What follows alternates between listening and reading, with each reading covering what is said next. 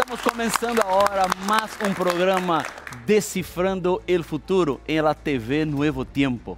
Sejam todos muito bem-vindos para ser parte deste estúdio de la Palavra del Senhor, onde podemos encontrar a solução definitiva para todos nossos problemas. El programa Decifrando el Futuro, nosotros discutimos la Biblia, estudiamos la palabra de Dios para entender las profecías y cómo Dios está conduciendo toda la historia.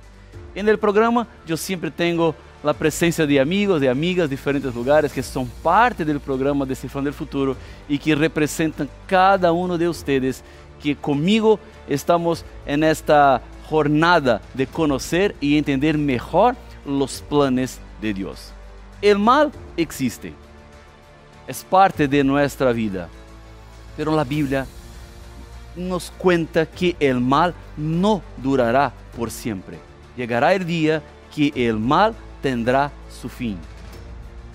¿Cómo se puede solucionar el problema del mal? ¿Cuál es la salida que Dios tiene para la humanidad? Quédate conmigo, el programa Descifrando el Futuro está solo comenzando.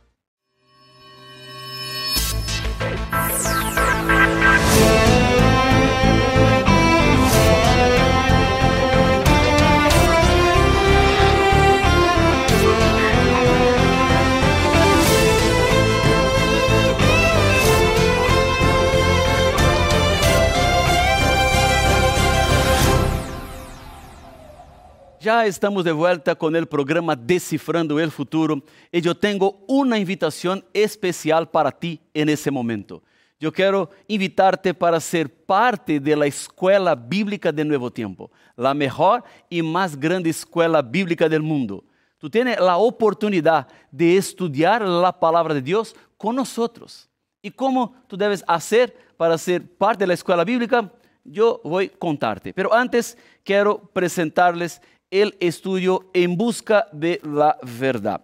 Son 15 temas basados en la palabra de Dios, donde tú vas a entender mejor las revelaciones que Dios tiene para nosotros. Son temas bonitos, la parte gráfica está linda y tú puedes recibir directamente un enlace en su celular o en su computadora para descargar y tener ese estudio ahora. ¿Qué tú debes hacer?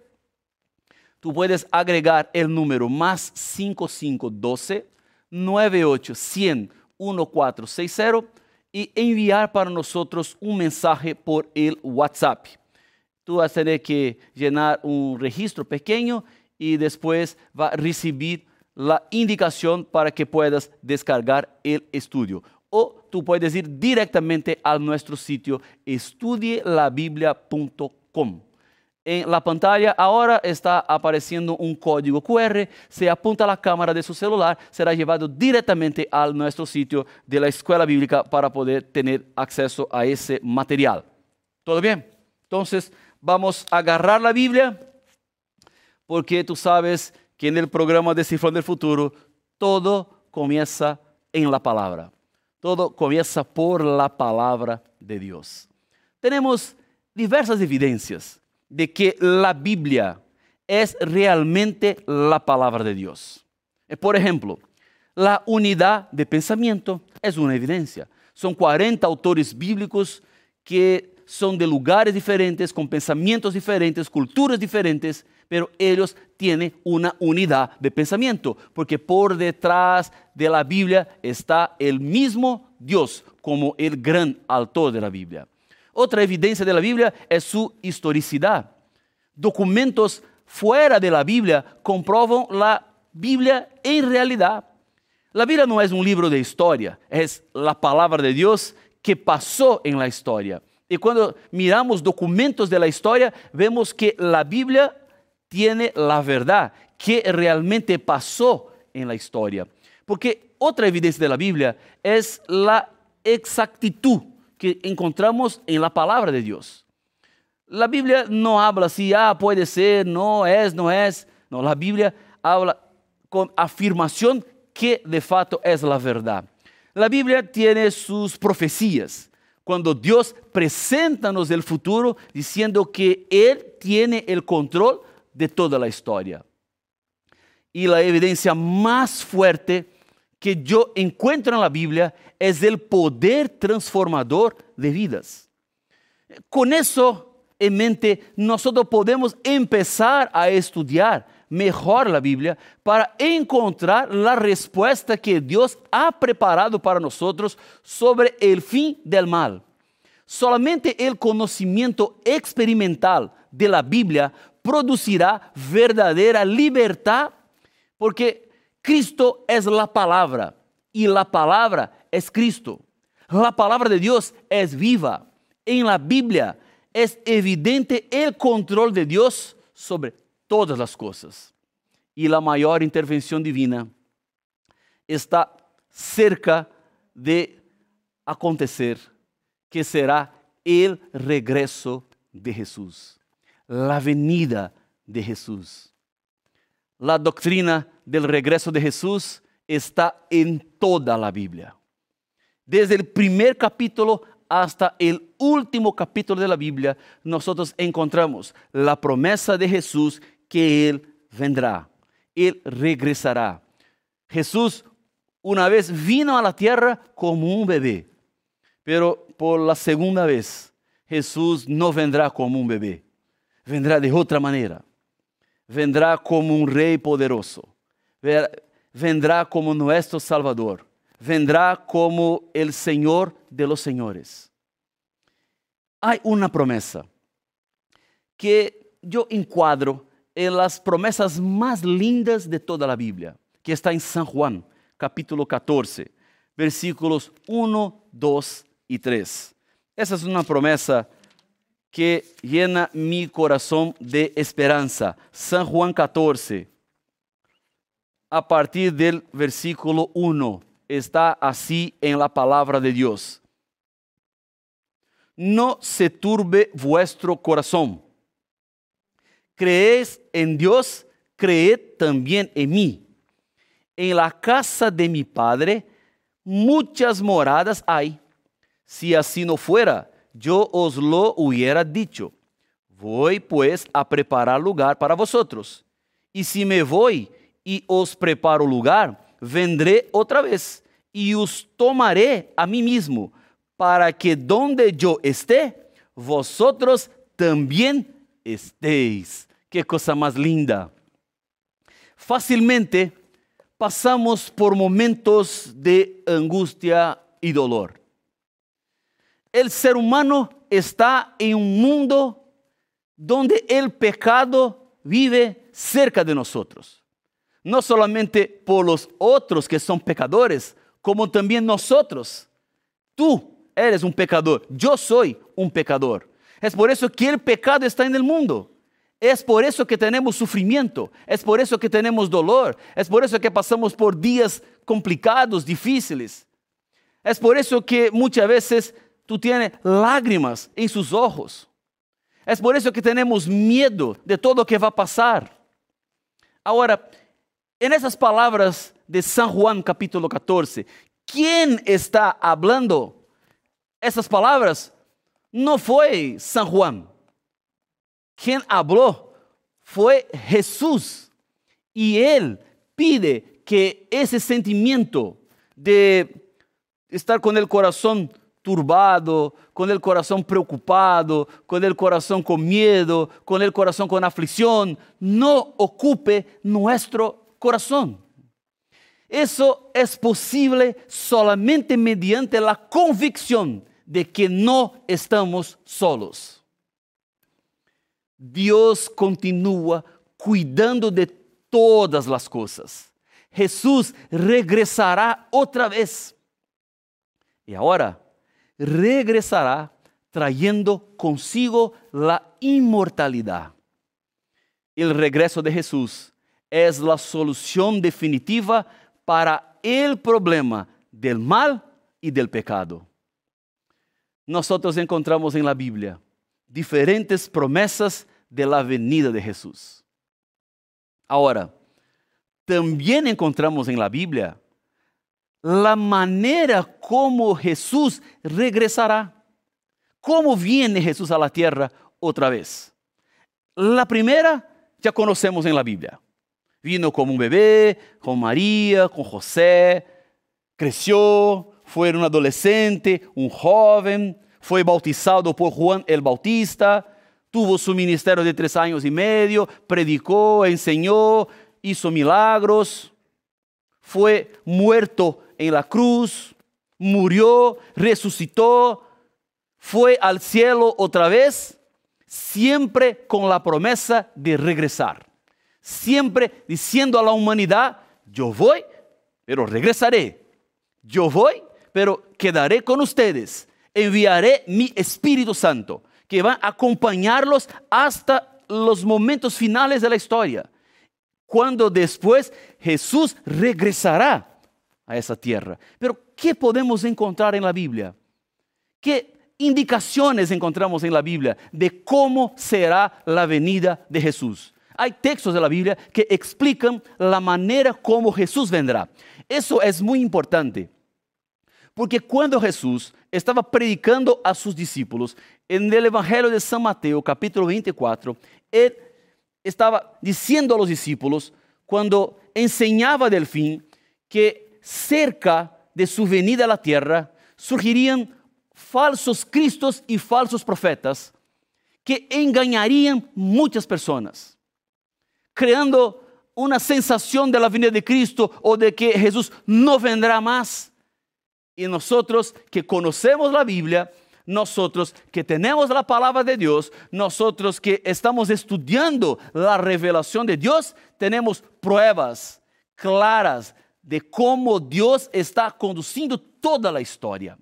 Vamos a entender cómo la Biblia presenta-nos la venida de Jesús.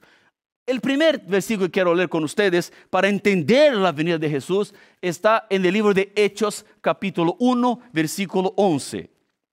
Hechos capítulo 1 versículo 11. El primer capítulo del libro de Hechos de los Apóstoles. Hechos 1:11, está así en la Biblia. Los cuales les dijeron, Jesús estaba subiendo al cielo. Galileos, ¿por qué estáis mirando al cielo? Este mismo Jesús que ha sido tomado de vosotros al cielo, así vendrá, como lo habéis visto ir al cielo en otras palabras, Jesús regresó al cielo de manera personal.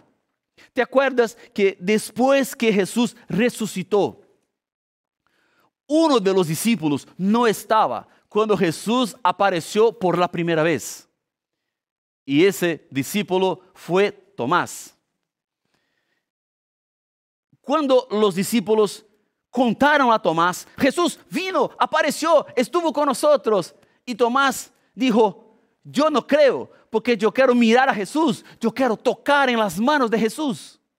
Ocho días después, estaban los discípulos reunidos y Jesús vino otra vez. Y Jesús en esa segunda vez miró hacia Tomás y invitó, Tomás, ve mi mano, puede tocar. Y Tomás vino y puso su mano, ve mi lado, ponga su dedo porque Jesús no era un espíritu, sino resucitó de manera personal.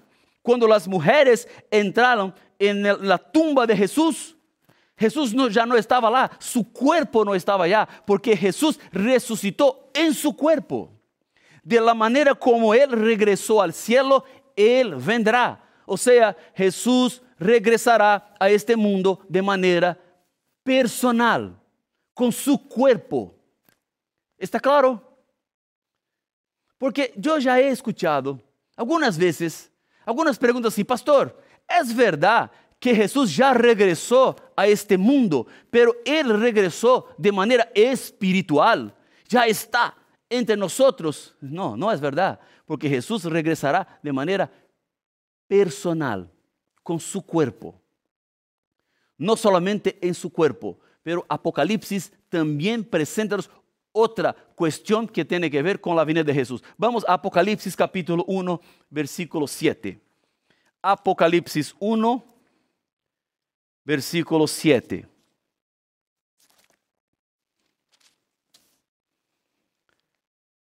otra indicación de cómo será la venida de Jesús. Está así en la Biblia. He aquí que viene con las nubes, todo ojo lo verá. Y los que lo traspasaron y todos los linajes de la tierra se lamentarán por causa de él. Sí, amén. En otras palabras, Jesús vendrá de manera visible. Todos van a ver la venida de Jesús. Todos van a mirar con sus ojos. Será personal y visible. Será personal en su cuerpo y todos los seres humanos vendrán la gloria de Dios. Vea que hay una observación en el texto de Apocalipsis que hasta los que estuvieron involucrados en la muerte de Jesús podrán ver la venida de Él. Como una recompensa, como una demostración de que Jesús era el Hijo de Dios y que ellos tuvieron la oportunidad y no aceptaron.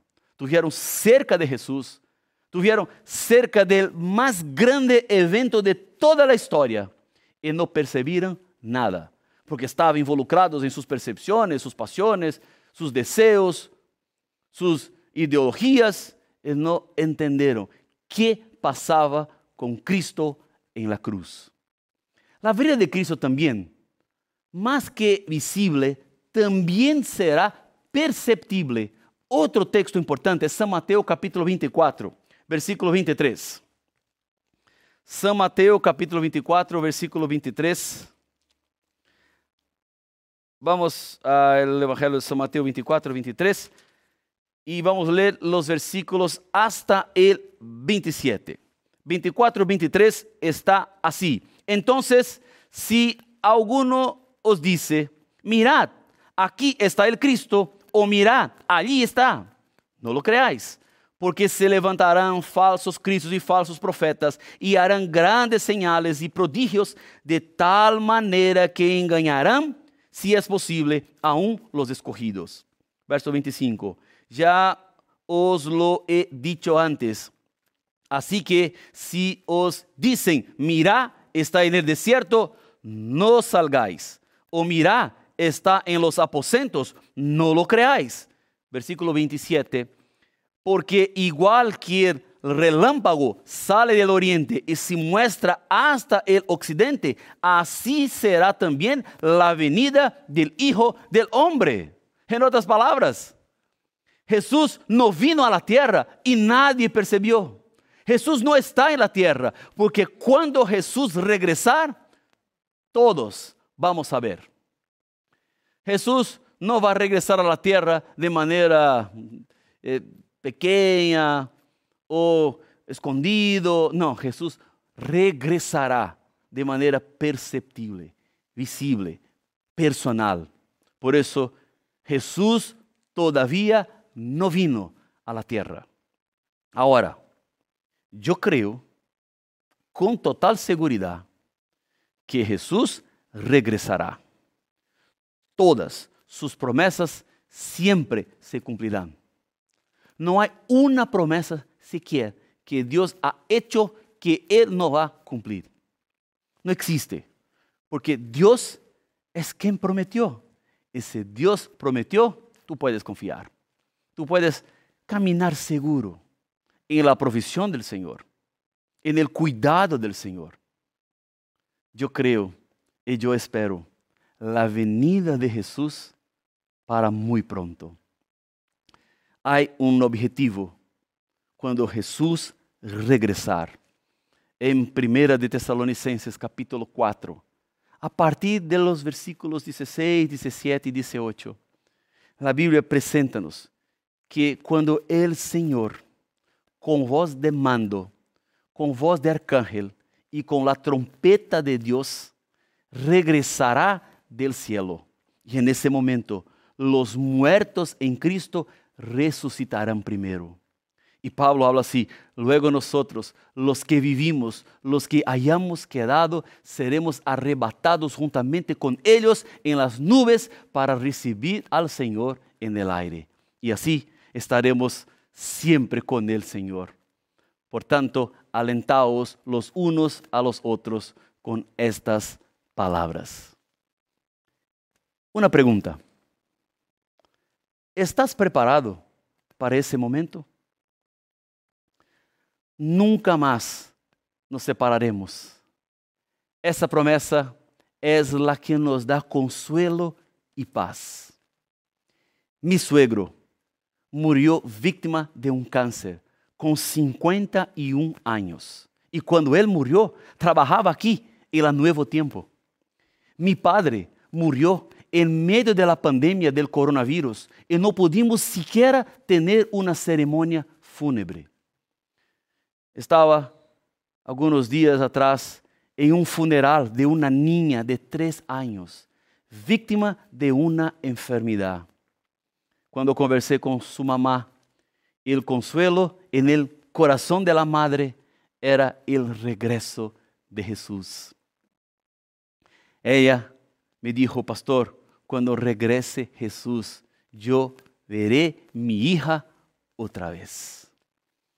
Por eso la solución definitiva para el mal no son las guerras. La solución definitiva para el mal no son los malos haciendo sus maldades. La solución definitiva para la venida, para el fin del mal, es la venida de Cristo. Hoy tenemos en la sociedad ricos y pobres, diferentes culturas, creencias y etnias. Nada de eso tiene importancia para Dios. Al regreso de Jesús tendremos solo dos grupos, salvos y perdidos. ¿Hay algo más importante que eso? ¿Existe una decisión más que tú debe tomar? Claro que sí. Lo que nos está preparando el Señor es mucho mejor de cualquier cosa que podemos imaginar. ¿Qué ves eso en la Biblia? La palabra de Dios. Vamos a Primera de Corintios, capítulo 2, versículo 9. Un poquito más al frente de San Mateo, 1 Coríntios, primeira epístola de São Paulo a los Coríntios, capítulo 2, versículo 9. Está assim na palavra de Deus. Antes bien, como está escrito, cosas que ojo no vio, ni oído oyó, ni han subido al corazón del hombre, son las que Dios ha preparado para los que lo aman. Eso es que Dios está preparando para sus hijos. ¿Cómo puede alguien cambiar la eternidad por esa vida? Es una locura. Es una percepción equivocada. Quedar agarrado a este mundo y a las cosas de esta vida y no estar seguro en las manos de Dios. Y no está con su vida en las manos de Dios. La promesa es que Dios tiene para nosotros cosas que nunca veímos, que nunca escuchamos y sentimientos que nunca tuvimos. ¿Te acuerdas el día más feliz de su vida?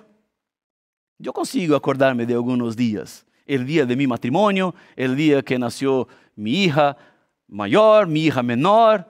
Eh, fueron días muy felices en mi vida. El día que yo recibí la ordenación al ministerio pastoral. No son días felices, son días que marcaron mi vida. Yo me acuerdo del sentimiento en mi corazón de alegría, de gratitud, pero ese sentimiento es pequeño cuando comparado al sentimiento que vamos a tener cuando Dios, cuando Jesús regresar a la tierra. el consejo de la palabra de Dios es no se conforme con este mundo. No se acomode, ni se acostumbre a este mundo. ¿Qué más podemos esperar de este mundo? Mira hacia arriba. Sobre las nubes del temporal, el sol continúa brillando. El versículo no solo se trata del futuro, también nos habla del presente. Para los que aman a Dios, todo el día es bueno, porque todas las cosas cooperan para el bien. En todo, agradezca. En situaciones aparentemente negativas, pueden verdaderamente significar las mayores y mejores bendiciones de su vida. Si caminamos con Dios, disfrutaremos de sus bendiciones. Hay un texto en 2 de Pedro, capítulo 3, versículo 9 y versículo 10. Porque hay personas que dicen así, pastor, Dios no está demorando mucho para regresar a la tierra. Jesús ya debería ter regresado. Estamos esperando ya hace mucho tiempo.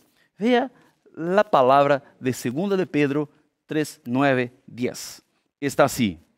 El Señor no retarda su promesa, según algunos la tiene por tardanza, sino que es paciente para con nosotros, no queriendo que ninguno perezca, sino que todos procedan al arrepentimiento. Versículo 10.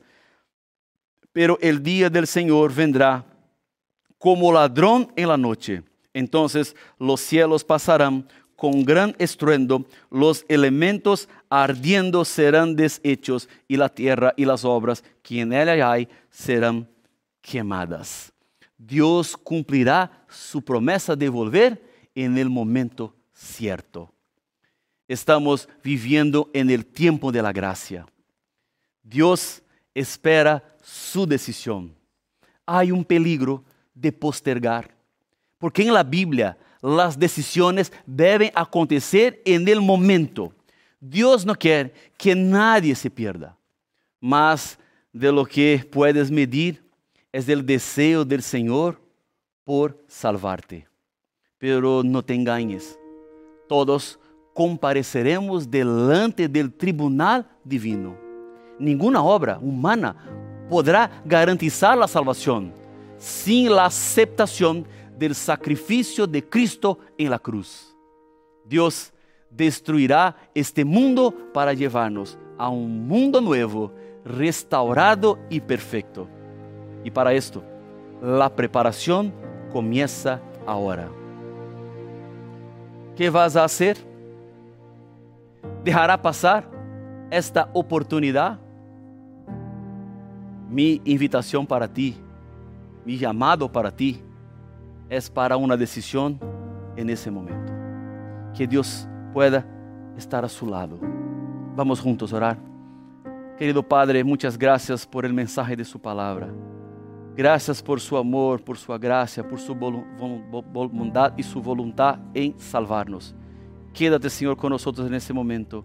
Que tu bendição pueda alcançar-nos de maneira muito especial. Por isso, entrego cada pessoa que ora comigo em tus manos nesse momento. São bendições que pido em nome de Jesus. Amém.